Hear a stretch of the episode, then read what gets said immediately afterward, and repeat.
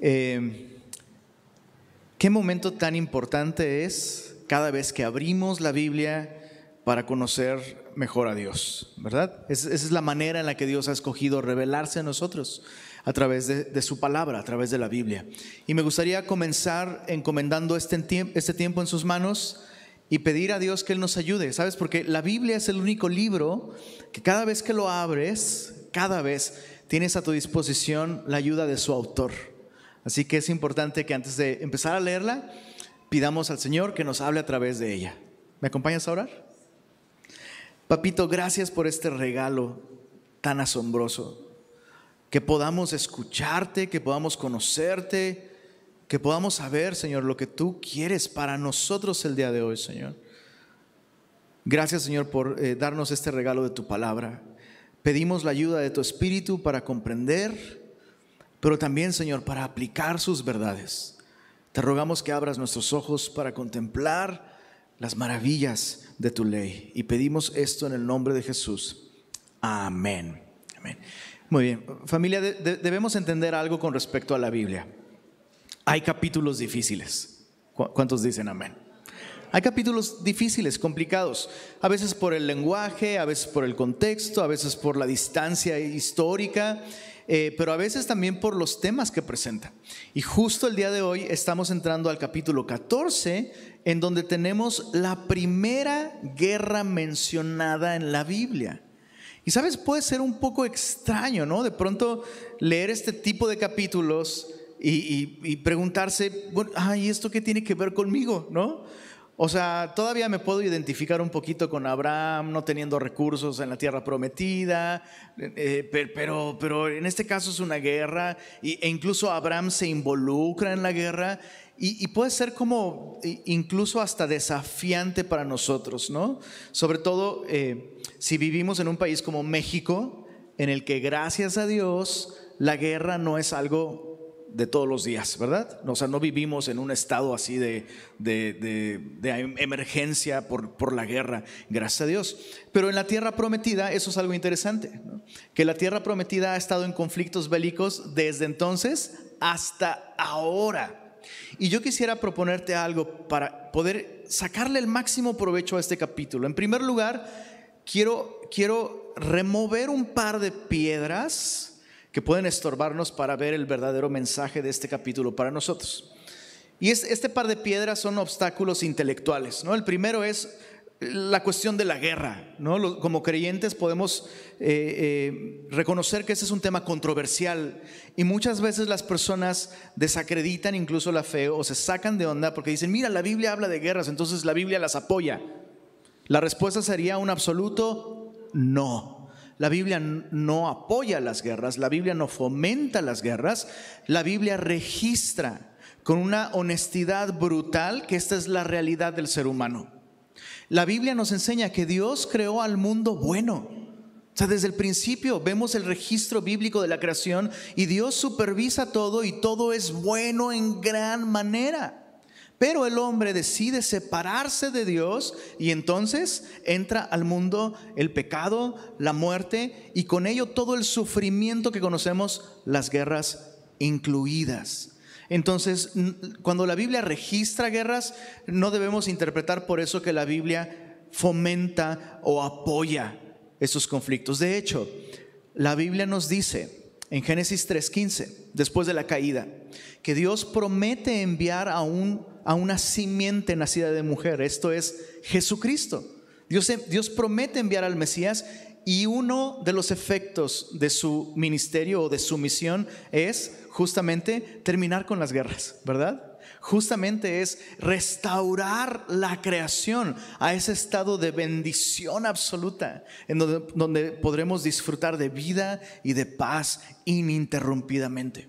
Entonces la Biblia no fomenta las guerras, no nos incita a las guerras, pero reconoce que eso es parte de nuestra realidad.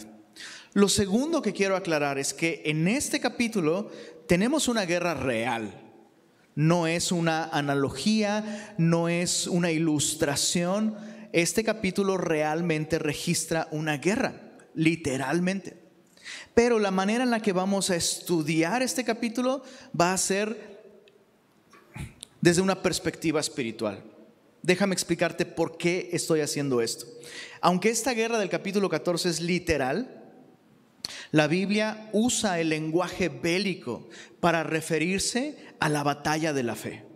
De hecho, la carta a los Efesios dice lo siguiente, por lo demás, hermanos míos, fortaleceos en el Señor y en el poder de su fuerza, vestíos de toda la armadura de Dios para que podáis estar firmes contra las acechanzas del diablo, porque no tenemos lucha contra sangre y carne, sino contra principados, contra potestades, contra gobernadores de las tinieblas de este siglo, contra huestes espirituales de, la maldad, de maldad en las regiones celestes. Entonces la Biblia me enseña esto, que un hombre o una persona de fe automáticamente forma parte de un conflicto o de una guerra espiritual. ¿Se entiende este punto? Entonces, el, Génesis 14 me habla de una guerra literal. Abraham va a intervenir bajo la voluntad de Dios en una guerra literal, pero al hacerlo nos está ilustrando principios sobre la verdadera batalla de la fe, la, la guerra espiritual. Y eso es importante aceptarlo desde el principio cuando nos volvemos cristianos. Ser una persona de fe no significa vivir una vida sin problemas o sin conflictos o sin batallas. De hecho, tal vez te ha sucedido al revés, que antes de ser cristiano, pues dices, pues sí, vivo en un mundo imperfecto y tengo problemas, pero oye, me convertí y no, hombre, ya no siento lo duro, sino, no, hombre, antes de ser cristiano, pues sí, de, vez en cuando me iba mal, pero ahora me llueve sobre... Ahí se la saben, muy bien. ¿En dónde están haciendo su devocional? ¿A cuántos les ha pasado, no? ¿O les pasó? Que dices, me, volví una persona de fe, confía en Jesús y ahora tengo más problemas. Y eso es justo lo que está pasando con Abraham. Abraham estaba muy feliz en Mesopotamia, adorando ídolos, le iba súper bien, y ahora llega a la tierra prometida y luego hay hambre. Se va a Egipto en desobediencia, en incredulidad, regresa y ahora hay guerra, ¿no? Y es, esa es exactamente la vida de fe. La vida de fe implica entrar en un conflicto en el que no tenemos opción. Déjame citarte las palabras de un pastor. El pastor Dietrich Bonhoeffer dijo lo siguiente, cuando todo está dicho y hecho, o sea, al final, la vida de fe no es más que una batalla interminable del espíritu contra la carne con toda arma disponible. Y en este capítulo vamos a ver a Abraham, el padre de la fe, justamente ilustrando para nosotros principios que podemos aplicar en nuestra vida para vivir victoriosos, para salir adelante en la batalla de la fe. En este capítulo veremos cómo la fe de Abraham le llevó a la victoria en una guerra imposible de ganar. Entonces, dicho esto, vamos a ver tres principios eh, que aprendemos en Abraham. Cómo él llegó a la victoria o vivió en victoria. Número uno, vivió como peregrino. Eso es importante para una vida de victoria frente a las batallas y a los conflictos y las guerras espirituales. Vivió como peregrino. En segundo lugar, escogió bien sus batallas. Hay cosas por las que no vale la pena pelear. Hay conflictos en los que la verdad lo, menos sabio es involucrarse, pero hay batallas que valen la pena. Y en tercer lugar, Abraham le dio la gloria a Dios. Vivió con ese propósito máximo de darle la gloria a Dios y depender de Él, no de, no de sí mismo. Entonces veamos esto, capítulo 14. Punto número uno, vivió como peregrino. Dice así, desde el verso 1 hasta el verso 12 tenemos este conflicto. Aconteció en los días de Amrafel, rey de Sinar. Este Amrafel es nada más y nada menos que Amurabi. Si te acuerdas de tus clases de la secundaria de historia, ¿te acuerdas del código de Amurabi? Es justamente este mismo personaje. Ah, bueno, aconteció en los días de Amrafel, rey de Sinar, Arioc, rey de Elazar, Kedorlaomer, rey de Elam, y Tidal, rey de Goim, que estos hicieron guerra contra Bera, rey de Sodoma, contra Birsa, rey de Gomorra, contra Sinab, rey de Adma, contra Semeber, rey de Seboim, y contra el rey de Bela, la cual es Soar. Entonces este texto nos dice que hubo una guerra que em, sucedió por un conflicto entre cuatro reyes de Mesopotamia, que son estos, el rey de, el, rey de Sinar, Sinar es Babilonia prácticamente, eh, el rey de Elazar, el rey de Elam y el rey de Goim. Todos estos reyes se ubican en Mesopotamia y eso está lejísimos de la tierra prometida. De hecho, Abraham viene de Mesopotamia. Entonces fíjate qué interesante, Dios llama a Abraham a salir de allí, llega a la tierra prometida y desde allá le llega el conflicto. Es como si su pasado estuviera persiguiéndolo, ¿no? Y estos otros reyes son reyes locales de Canaán. El rey de Sodoma, el rey de Gomorra, el rey de Adma, el rey de Seboim y el rey de Soar. Entonces, cuatro reyes mesopotámicos están peleando contra estos cinco reyes de Canaán. Y luego se nos explica por qué surgió el conflicto. Verso, verso 3 en adelante dice, todos estos se juntaron en el valle de Sidim, que es el mar salado. Doce años habían servido a Kedorlaomer y en el decimotercero se rebelaron. Es una cuestión de impuestos. Estos cinco reyes de Canaán eran reyes vasallos que pagaban tributo a estos reyes de Mesopotamia. Y entonces por 12 años estuvieron pagando impuestos o tributos y supongo que al, treceavo año les subieron los impuestos y dijeron hasta aquí. Interesante, ¿no? Muchas guerras han comenzado por cuestiones así. Verso 5 eh, dice, y en el año decimocuarto vino Kedorlaomer y los reyes que estaban de su parte, desde Mesopotamia, y derrotaron a los refaitas en Astarot Carnaim, a los susitas en Am, a los emitas en Sabe Kiriataim y a los oreos en el monte de Seir hasta la llanura de Parán que está eh, junto al desierto. Si lo ubicas, ¿no? Obvio no. Dices, ¿y esto a mí de qué me sirve? Bueno, son muchos detalles muy específicos porque esto nos recuerda que esto es un recuento histórico, esto realmente sucedió. Y los lectores de la época ubicarían el lugar perfecto y verían cómo aumenta la presión del relato. Estos reyes vienen de Mesopotamia, entonces viajan hasta el norte de la tierra prometida y desde ahí empiezan su, su ataque hacia el sur.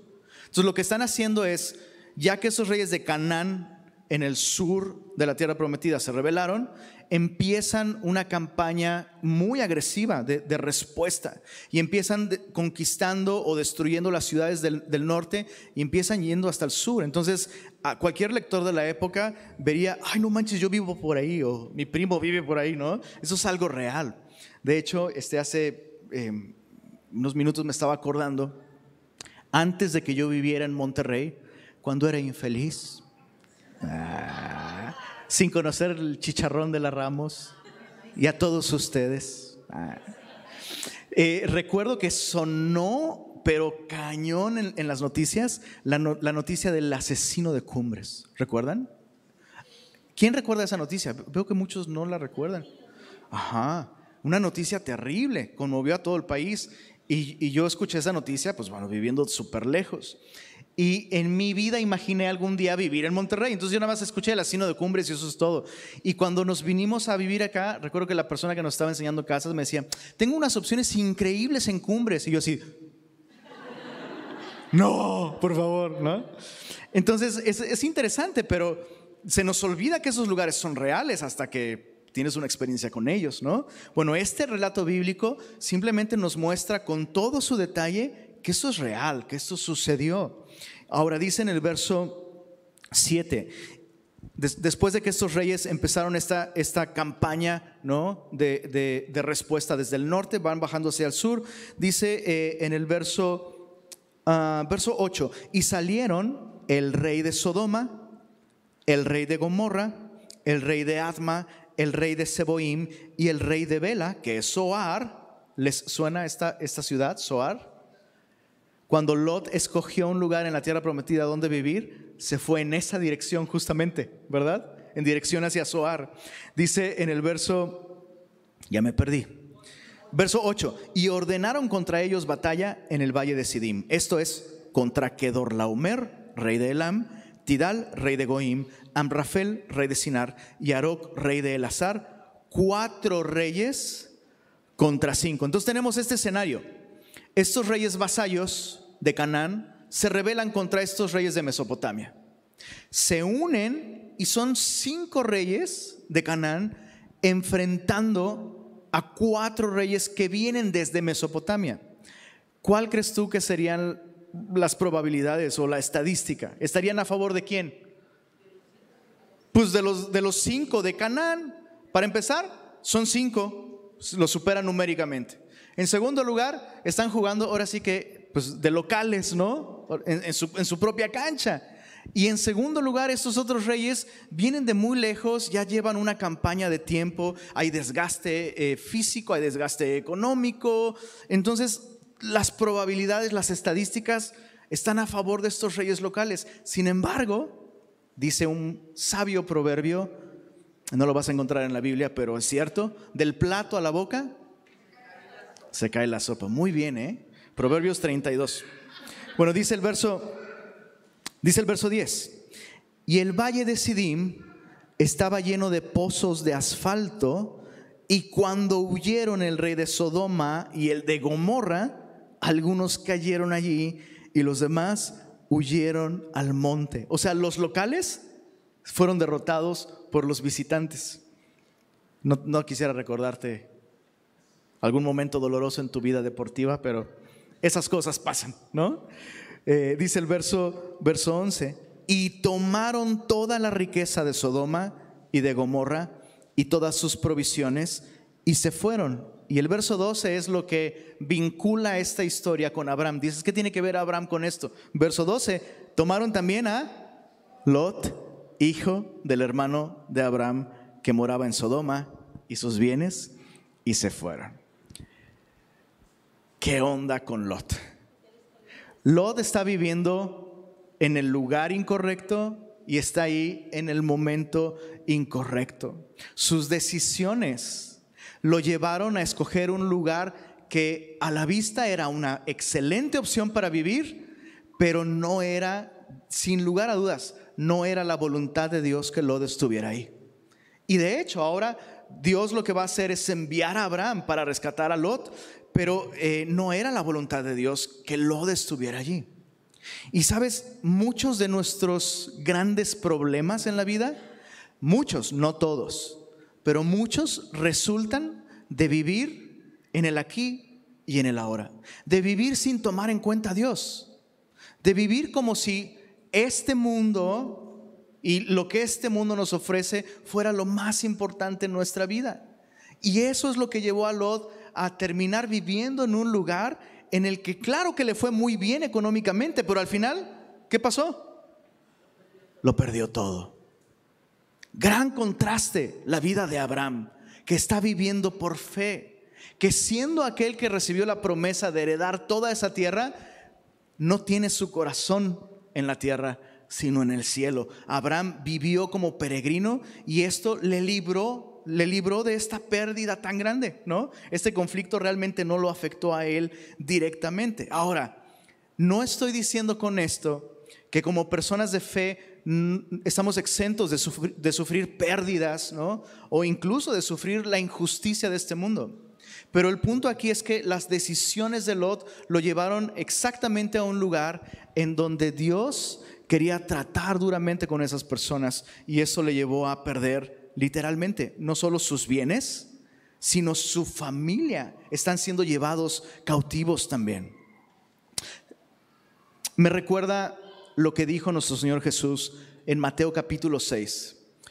Dice así, desde el verso 19 al verso 21, no os hagáis tesoros en la tierra, donde la polilla y el orín corrompen y donde ladrones minan y hurtan, sino haceos tesoros en el cielo, donde la polilla ni el orín corrompen y donde ladrones no minan ni hurtan. Y nos da la razón Jesús, dice, porque donde está tu tesoro, está tu corazón. Entonces, solo pregúntate esto, ¿cómo estás viviendo tú? Porque si no estás viviendo como peregrino, es muy probable que entonces constantemente estás experimentando situaciones difíciles y dolorosas y problemas que podrías evitarte, ¿sabes? O sea, si, si vives como si este mundo fuera lo más importante, como si lo material fuera lo más importante, aun si te está yendo bien, por favor escucha esto, aun si te está yendo bien el día de hoy, Jesús dijo esto, ¿de, de qué le sirve al hombre ganar el mundo entero y perder su alma? Entonces, fíjate cómo Lot está perdiendo, está eh, sufriendo en un conflicto, perdiendo todo lo que obtuvo por no vivir como peregrino.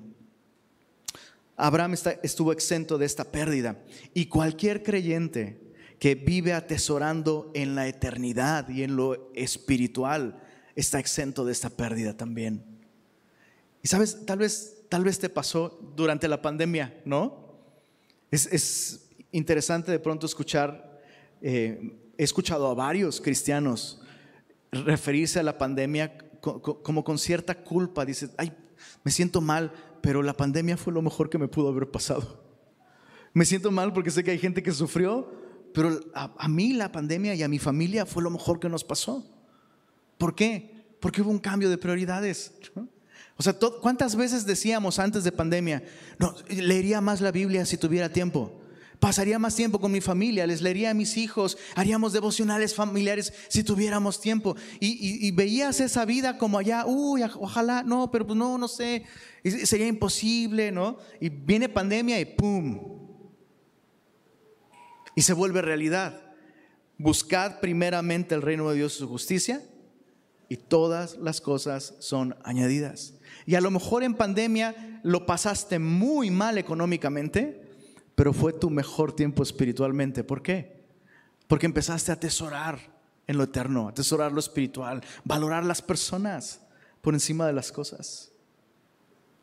Pequeño recordatorio por si te está arrastrando el mundo otra vez con su sistema de valores. Vive como peregrino. Muchas batallas las vas a ganar de antemano antes de que llegue el conflicto, así como Abraham, si vives como peregrino.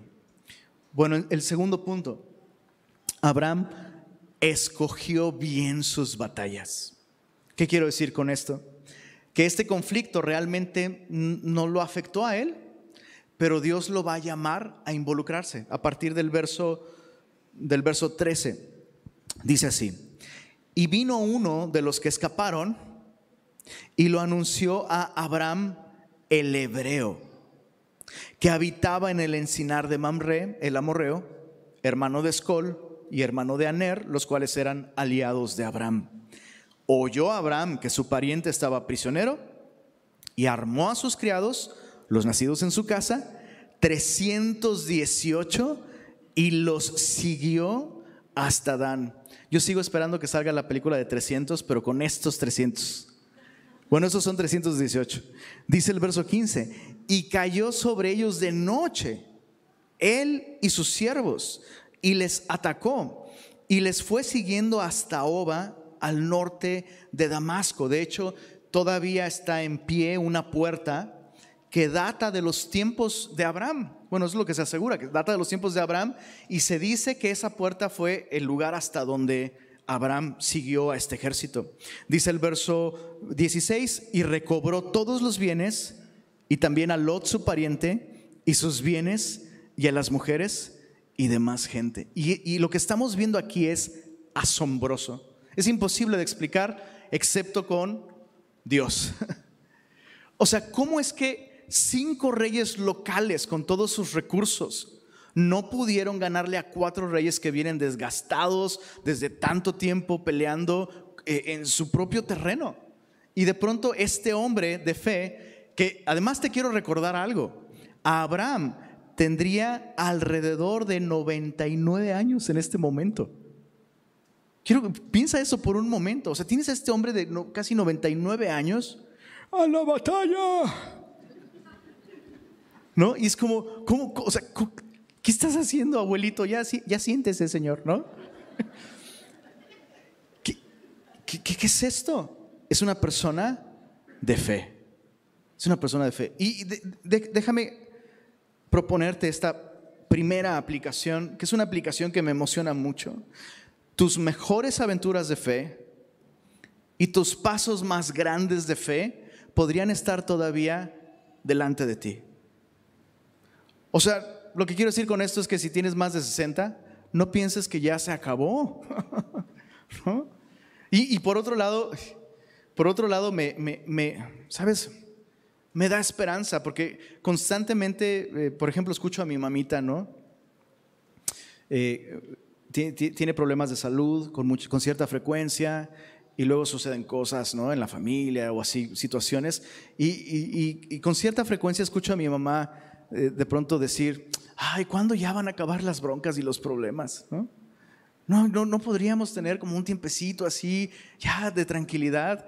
Y la escucho y reflexiono en eso y digo, pues, pues en el cielo, mamita, ¿no? O sea, la verdad es que aquí, ¿cuántos están visualizando su, su vida arriba de los 60? Así como, no, mi vida arriba de los 60, mi vida ideal, jubilarme, comprarme un departamentito ahí, Isla del Padre, ¿no?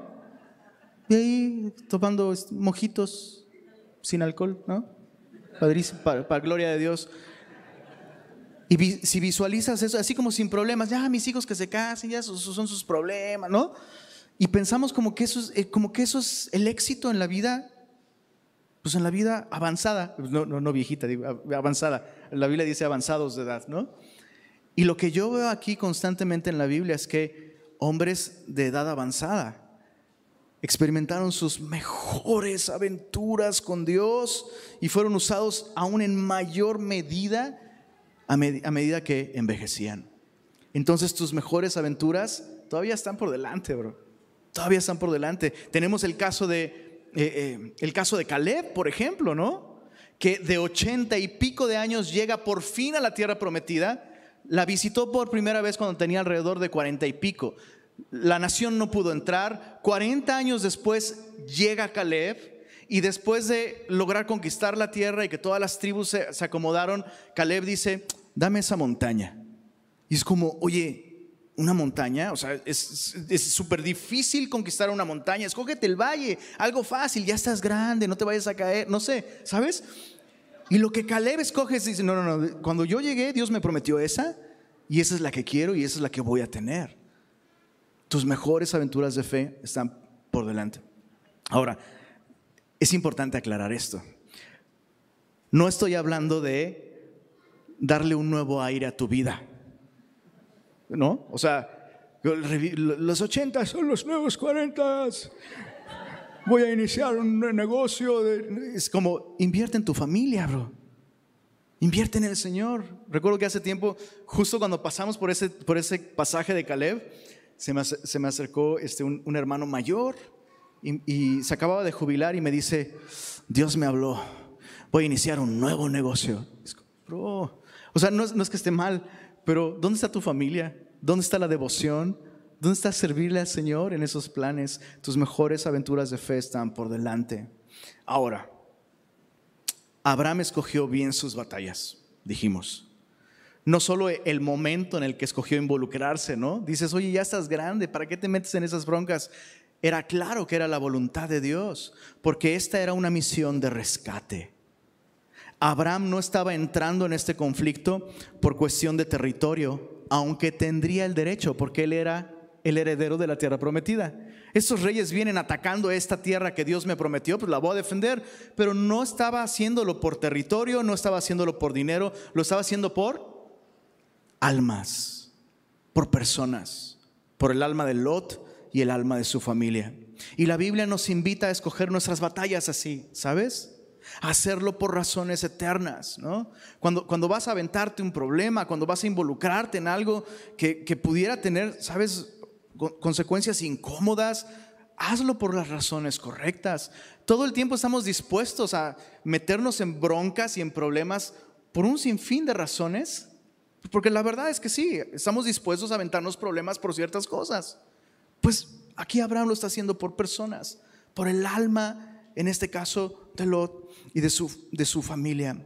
Y la Biblia nos invita a hacer esto mismo en Judas, la carta a Judas, perdón, la carta de Judas, versos 20 eh, al 23.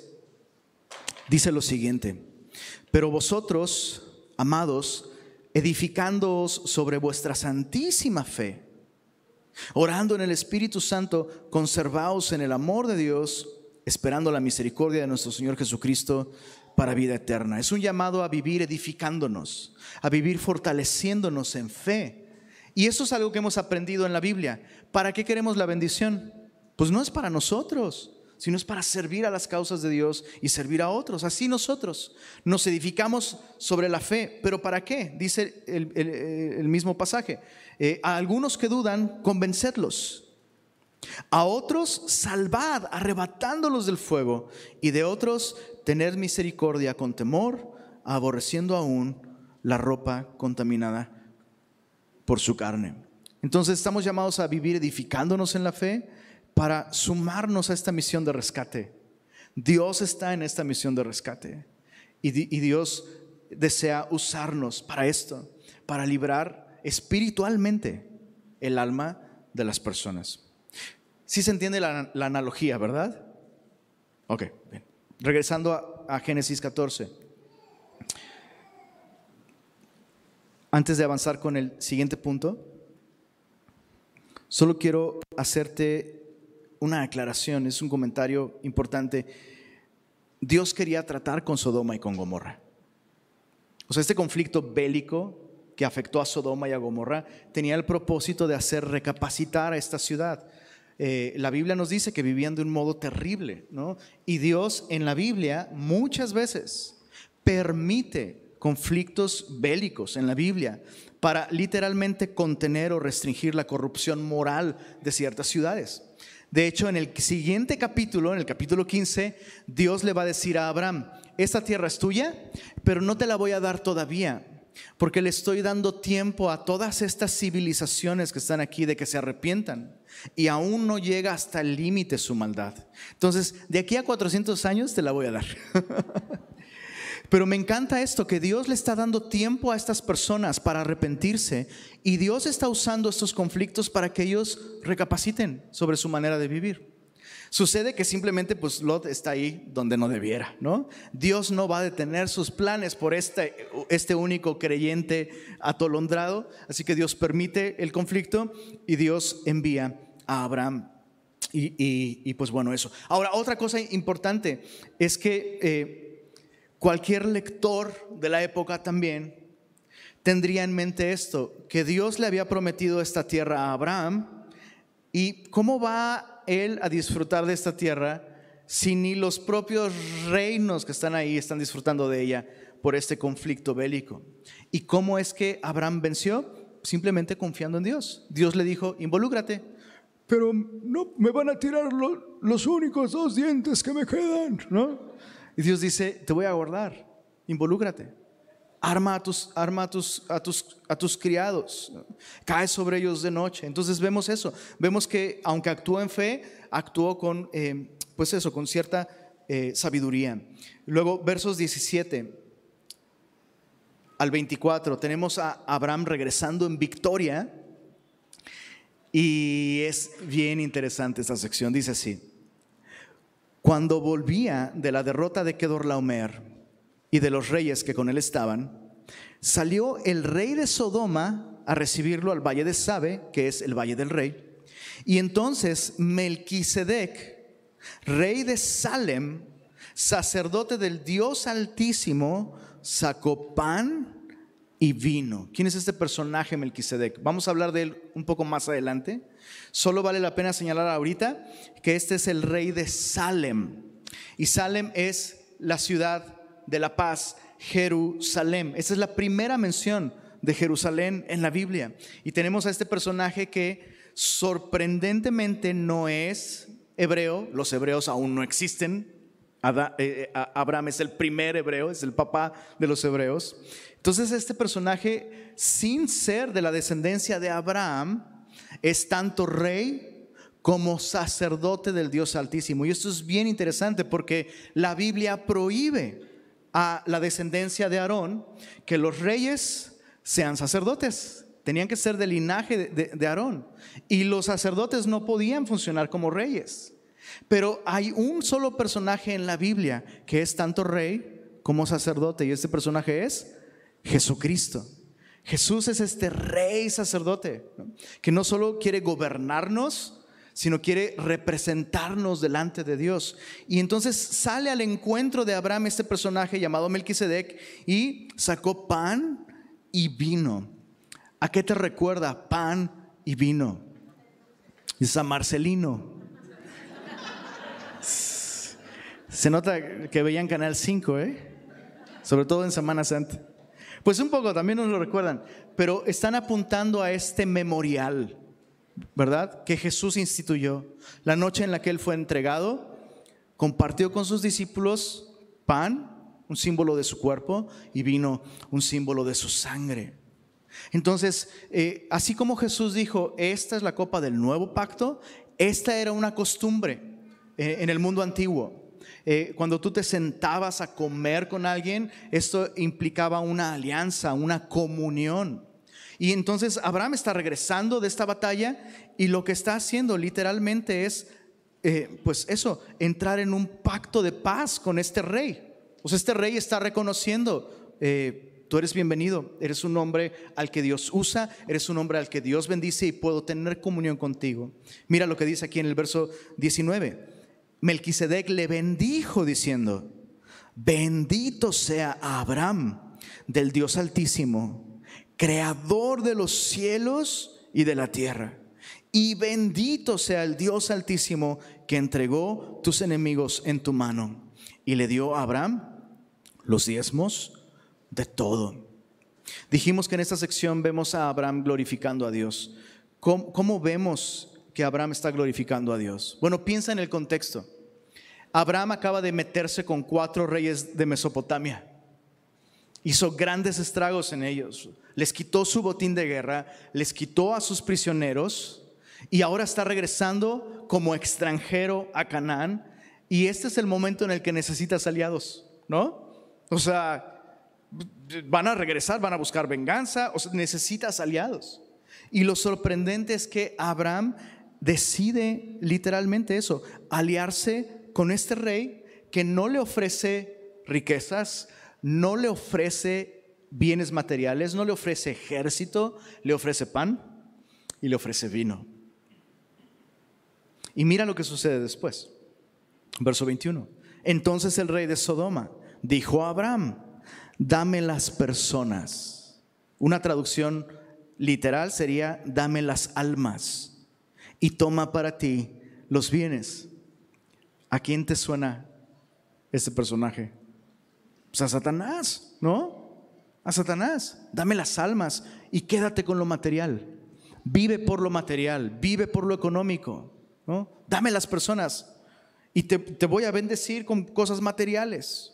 Dice el verso 22, y respondió Abraham al rey de Sodoma, he alzado mi mano a Jehová, Dios altísimo, creador de los cielos y de la tierra, que desde un hilo hasta una correa de calzado nada tomaré de todo lo que es tuyo, para que no digas, enriquecí a Abraham, excepto solamente lo que comieron los jóvenes y la parte de los varones que fueron conmigo, Aner, Escol y Mamre, los cuales tomarán su parte. Entonces el rey de Sodoma le está ofreciendo recursos, o sea, le está ofreciendo el botín. Con eso puedes comprar, ¿sabes? El servicio de mercenarios, puedes armarte, o sea, necesitas recursos ahorita porque va a venir un ataque de vuelta. Pero Abraham decide no confiar en los recursos económicos, no confiar, no, literalmente está desairando al rey de Sodoma. Y es como, no, yo sé que ustedes son perversos, viven en contra de lo que mi Dios desea para la humanidad y prefiero aliarme con Melquisedec. Rehuso depender de tus recursos, rehuso aliarme contigo y voy a confiar, eh, voy a confiar en Dios. De hecho, es muy interesante. Al pagar Abraham los tributos a Melquisedec, no te preocupes, no vamos a pedir ofrendas al final de la reunión. Pero es interesante que Abraham paga los diezmos a Melquisedec, pero diezmos de qué? Diezmos de un botín que él no se quedó. es muy interesante. O sea, Abraham le regresa todo al rey de Sodoma. Pero Abraham reconoce, esta victoria la obtuve por Dios, los recursos son de Dios. Entonces Abraham aparta el 10% y se lo da a Melquisedec. Y con esto lo que está haciendo es literalmente reconocer, todo te pertenece a ti, Señor. Todo te pertenece a ti. Este 10% te lo estoy dando a ti como una señal de eso. Lo demás ni siquiera, ni siquiera lo voy a tocar, porque no, no me pertenece. Entonces Abraham está mostrando aquí dónde está su fe. Su fe está en el Dios que le ha bendecido. Y, esto es muy importante. Vimos que cuando Abraham se fue hacia Egipto, ¿cuál fue el resultado? Maldición, ¿recuerdas? Jehová hirió la casa de Faraón y hubo maldición. Se ganó, hasta una regañada Abraham. Pero ahora que Abraham está confiando en Dios, mira, surge este, este recordatorio. Fue bendecido. Y eso es lo que Dios prometió con Abraham, que Dios haría. Dios le dijo a Abraham, de cierto engrandeceré tu nombre, te bendeciré y serán benditas en ti todas las familias de la tierra. Y ahora tienes a un rey local diciendo, eres bendecido y nos has bendecido. O sea, familias han sido libradas de estos reyes perversos porque tú estás aquí y está muy claro que Dios está contigo. Bendito el Dios, creador de los cielos y la tierra, que entregó tus enemigos en tu mano. En otras palabras, Abraham está viviendo el sueño. Abraham está viviendo en la voluntad de Dios, está siendo bendecido por Dios y otros están siendo bendecidos por su presencia entre ellos. Y chicos, en, medio de un mundo lleno de conflictos, tenemos dos opciones. Ser Lots, que todo el tiempo nos metemos en problemas, todo el tiempo estamos perdiendo el tiempo que invertimos, los recursos que hemos ganado, perdiendo a nuestra familia, siendo incluso de mal testimonio, lo vamos a ver más adelante. O podemos ser Abrahams, personas que confían en Dios y deciden vivir como extranjeros en este mundo, deciden vivir para luchar por la causa de Dios, escogiendo bien sus batallas y, vivir para darle la gloria a Dios. Piensa esto. Vamos a terminar con esto. Cualquier otra persona en el lugar de Abraham, al regresar de esta batalla, hubiera tomado el crédito por la victoria y cualquier otro hubiera aprovechado ese momento para promoverse o imponerse como rey. ¿Estás de acuerdo? O sea, estos cinco vinieron, los, se los llevaron cautivos. Yo vine, los rescaté. ¿Qué onda? ¿Dónde está mi trono? ya llegó por quien lloraban. Después de todo, es hasta bíblico, Dios me prometió esta tierra, entonces solo estoy tomando lo que es mío. Pero esa no fue la actitud de Abraham. Abraham decidió también esperar a los métodos de Dios y a los tiempos de Dios. Y chicos, esa es la vida de fe. Esa es la vida de fe. Vivir enfrentando los desafíos que Dios permite en nuestra vida y esperar en Él, confiar en Él. Como dice el Salmo 146. Déjame terminar esta reflexión con este salmo. Salmo 146.